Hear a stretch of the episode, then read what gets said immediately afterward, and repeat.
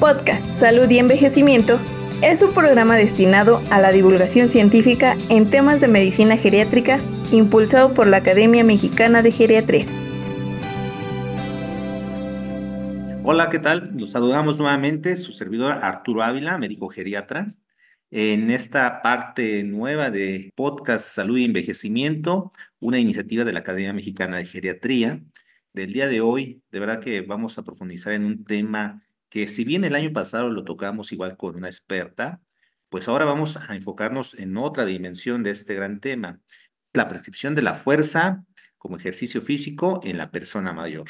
Un tema relevante por los mitos que hay alrededor y definitivamente porque muchas de las veces lo tenemos fuera del radar. Y bueno, para ahondar en el tema, pues es un gusto presentarles al doctor Iván Valdés, quien él es médico especialista en rehabilitación, y alta especialidad en fisiología clínica del ejercicio. Y es un gusto enorme tener a un experto como él. Doctor, por favor. Hola, doctor Arturo, buenas tardes. Eh, pues yo quiero empezar que nos comentes un poquito eh, sobre qué, qué entendemos por actividad física, qué entendemos por ejercicio y cuáles son los componentes de este ejercicio. No sé si podemos empezar así de manera general con esto para ir ubicando el tema. Claro que sí, doctor. Eh, de inicio, esta cuestión sobre lo que es hablar de actividad física y ejercicio pasa, pasa con alta, con alta frecuencia, que los usamos como, como sinónimos, como si fueran lo mismo. Son parte, pero incluso cada una tiene, tiene su, su definición y su significado. La actividad física, doctor, es prácticamente lo que usted y yo estamos haciendo en este momento que estamos hablando. Estamos teniendo un gasto calórico bajito, pero estamos teniendo un gasto calórico y estamos haciendo una actividad que como tal no está siendo planeada o estructurada eh, con alguna finalidad de, acondicionamiento. Si yo voy al súper, salgo a, a pasear a mis perros, camino a mi trabajo, eso es actividad física. Todo movimiento del músculo esquelético que consuma energía, que genera un gasto calórico, va a ser considerado actividad física.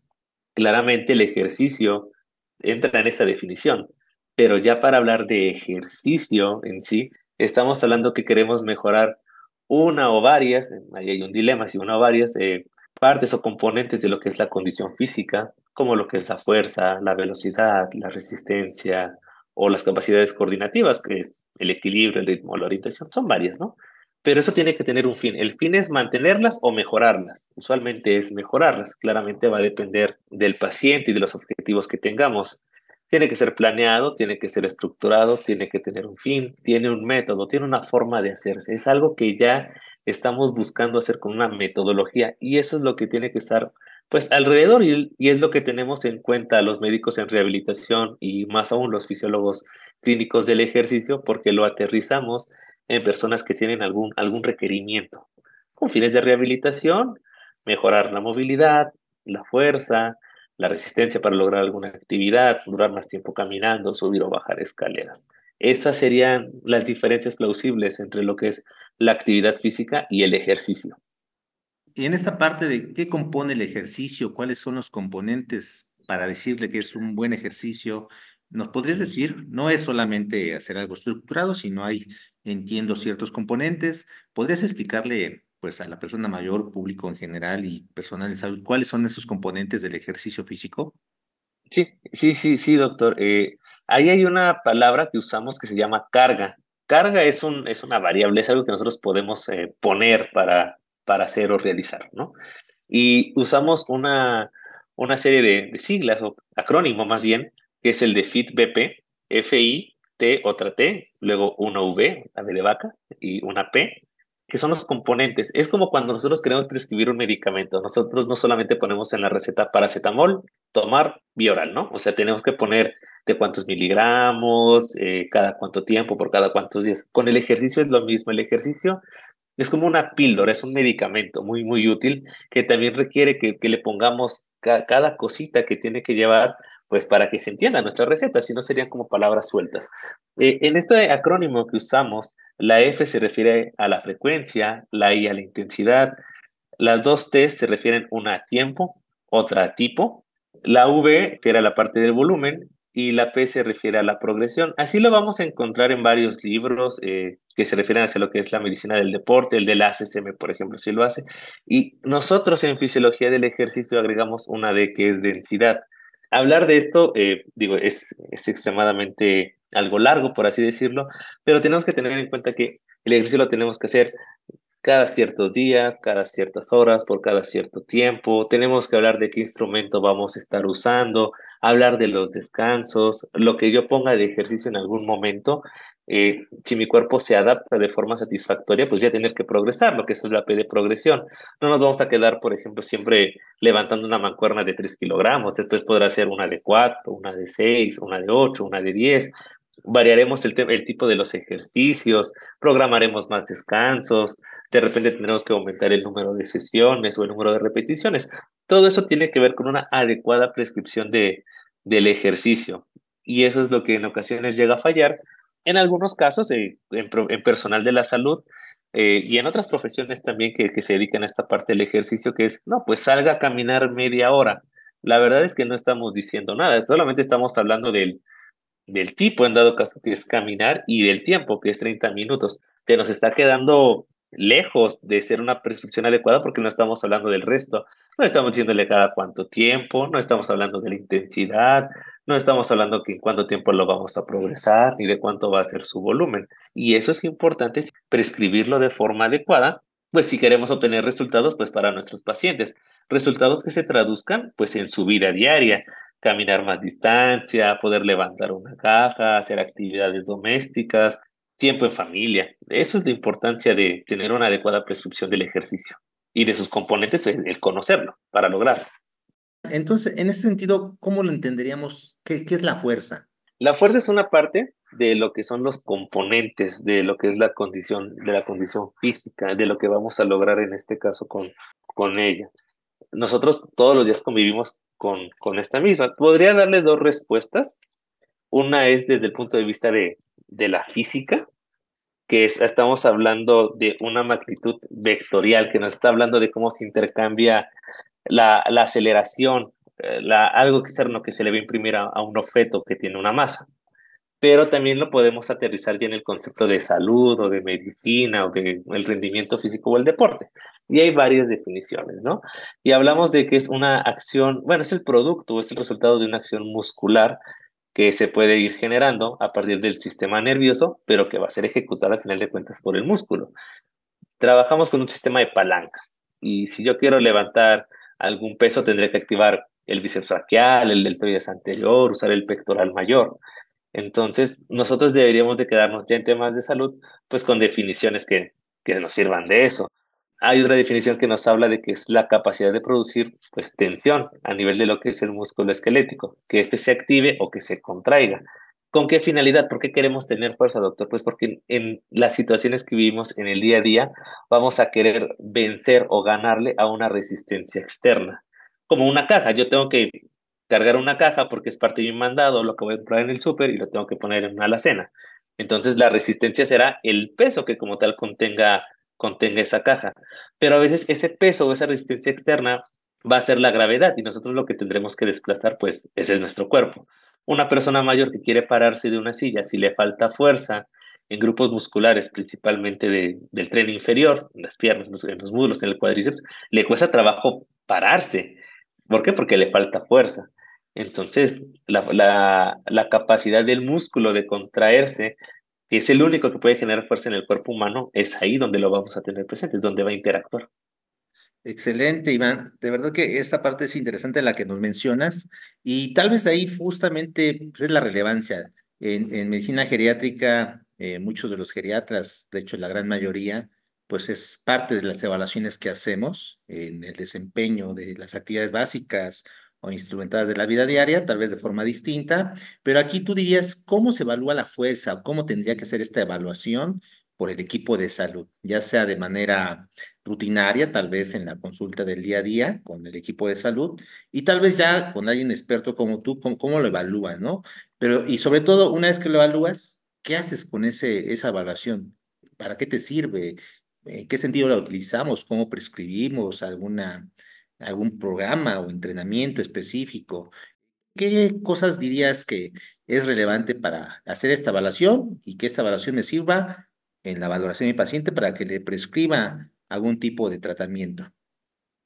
Evaluar la fuerza lo puedo hacer desde con escalas clínicas, que una que es muy conocida en medicina y de hecho varias especialidades la llegan a usar y que la reportan en sus notas es como es la escala de evaluación de la fuerza de Daniels o el MRC, que es esta que va de, del 0 al 5. Hay quienes les han agregado valores de, con, con signos de más o menos, donde nos habla si hay una contracción visible palpable, que eso, eso equivale a un 1, o si de plano no hay contracción visible palpable, 6-0 o una fuerza normal y simétrica que es un 5, o usualmente que es cuando alguien vence la gravedad, bueno, se le da una calificación de 3. Es una escala que va del 0 al 5, ¿no? Y 0 es que prácticamente no hay fuerza, no hay nada que podamos ni ver ni palpar, y 5 es que es una fuerza normal. Y de ahí, con el expertise de hacer múltiples evaluaciones de la, de la fuerza de forma clínica, pues le daremos el, el valor correspondiente. Es una escala que ya cuando no es 3, cuando es un 4 o un 5 se ve un poquito más objetiva, porque ya es nuevamente a cuestión del expertise clínico y lo que nos diga la definición.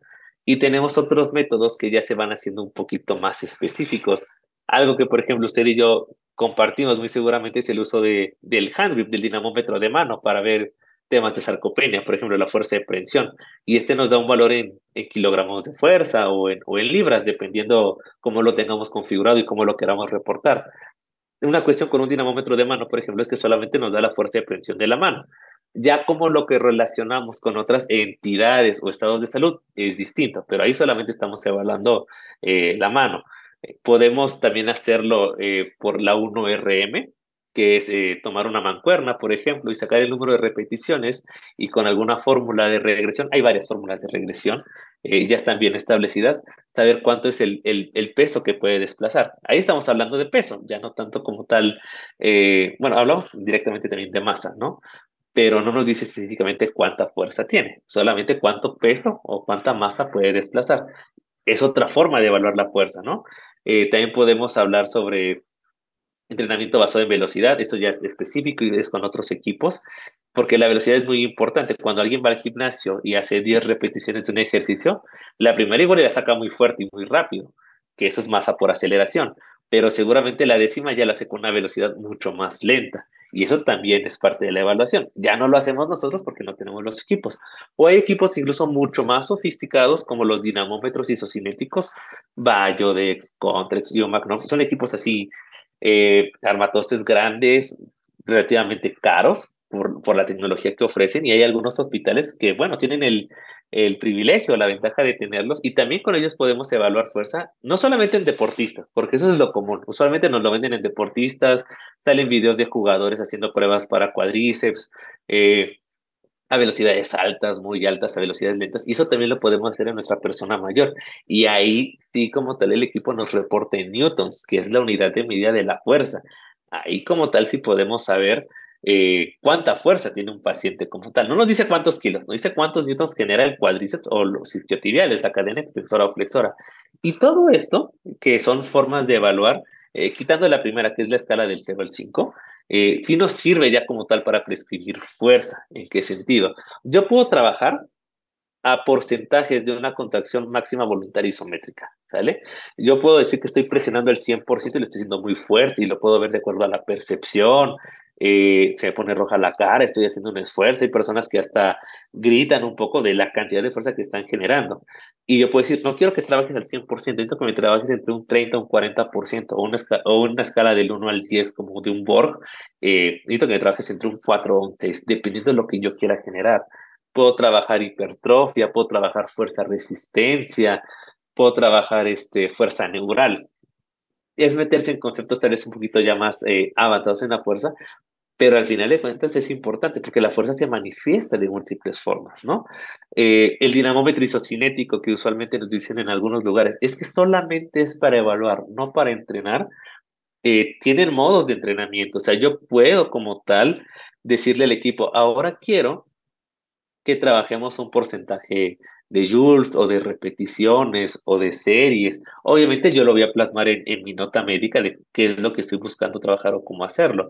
Pero puedo decir, ah, ¿sabe qué? Hoy vamos a trabajar eh, cuatro series, dos a velocidades lentas, a 60 grados sobre segundo, dos a velocidades rápidas, que usualmente se entiende que es a 180 grados sobre segundo, le vamos a poner 10 repeticiones. Y yo ya estoy sacando mi frecuencia, mi intensidad, mi tiempo, mi, mi tipo, en algún momento tendré que ver cuántas repeticiones me hizo en general y será mi volumen en una semana, por ejemplo, y en tres o cuatro semanas podré variar esto para hacer mi progresión. Esa es una forma de prescribir. Si saco la 1RM, yo sé cuánto es el, el los cuántos son los kilos, por así decirlo, que me va a poder desplazar en una repetición. Y yo también decidiré si quiero trabajar entre el 30 al 40% de, una, de la 1RM con múltiples repeticiones, o sea, más de 12, más de 15, puede ser hasta 20, y trabajar fuerza-resistencia. O si quiero trabajar solamente a cuatro repeticiones, pero al 80%, y eso es, eso es este, yo estoy buscando fuerza neural. Hay formas de prescribirlo. Sé que puede ser hasta un poquito confuso o extraño, pero así es como lo hacemos. O hay formas clínicas como una sentadilla. Yo puedo sacar cuántas sentadillas me logra hacer con un buen gesto motor, con una adecuada técnica, en 30 segundos. Ese es mi 100% y usualmente lo que llegamos a hacer eh, compañeros de fisiología del ejercicio es sacar el 80%. No entrenamos nunca el 100% porque vamos a generar fatiga. No, trabajo un 80% y entonces ese 80% de mis repeticiones no sé si me hizo 20 repeticiones, me tocará entrenarlo con 16 repeticiones que me haga 16 sentadillas con buena técnica. E igual se lo voy programando poco a poco. Todo depende, al final de cuentas, de la prescripción, de lo que necesite mi paciente. Si él quiere eh, lograr caminar a una mejor velocidad, no lo voy a poner a entrenar los brazos, seguramente, lo voy a poner a entrenar con una sentadilla, veremos su velocidad de la marcha. Entonces, es, es, muy variado al final de cuentas cómo hacer la prescripción, pero estas son algunas formas o técnicas que tenemos para, para hacerlo. Excelente explicación, Iván. De pronto un poco técnica, pero eh, también el, el, canal del podcast lo escuchan el equipo de salud y seguramente van a profundizar en el tema. Oye, Iván, y ya en específico con la persona mayor, eh, hay una cuestión de, pues un poco de mito o de estereotipos tales negativos relacionados con la edad, de que ya no deben de hacer ciertas actividades, ciertos movimientos, ciertos ejercicios, ¿no? Y aquí la pregunta es justamente, ¿podemos prescribir ejercicio de fuerza en la persona mayor? Y de ser posible que la prescribamos, ¿cuáles son esos beneficios? ¿O cuál, cuál es el efecto positivo que se va a tener, ¿no? Eh, en, esta, en esta persona.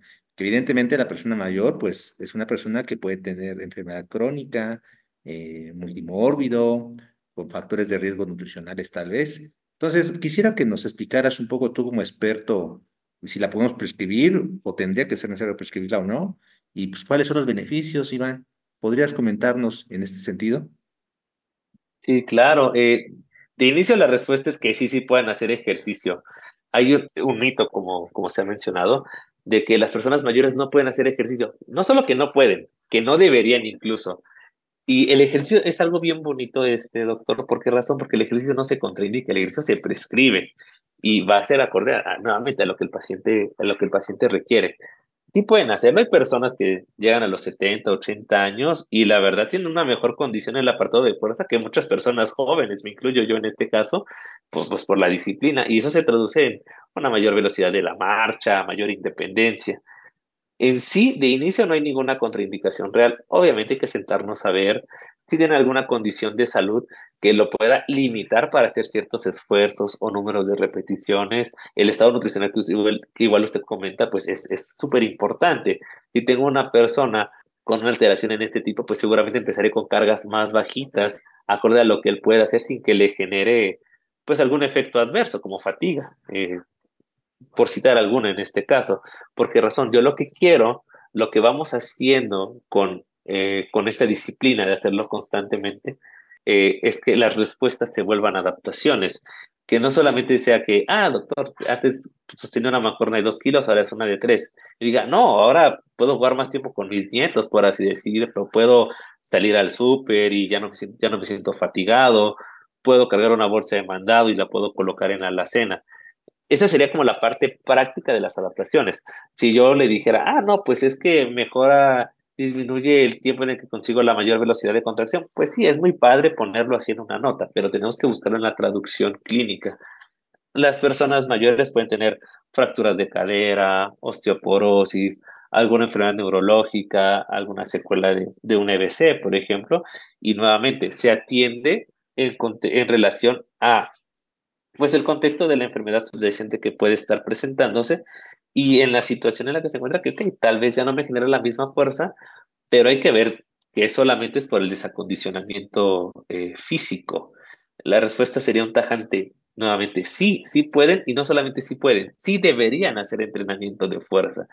Y cuando les digan que no, pues habrá que acercarse con un experto, en un equipo en el que todos estemos integrados y donde estemos nosotros para guiarles y orientarles a cómo hacerlo, porque modifica mucho en sentido positivo la calidad de vida y la ausencia de esta, de la fuerza y del entrenamiento de la misma, modifica de forma negativa la calidad de vida.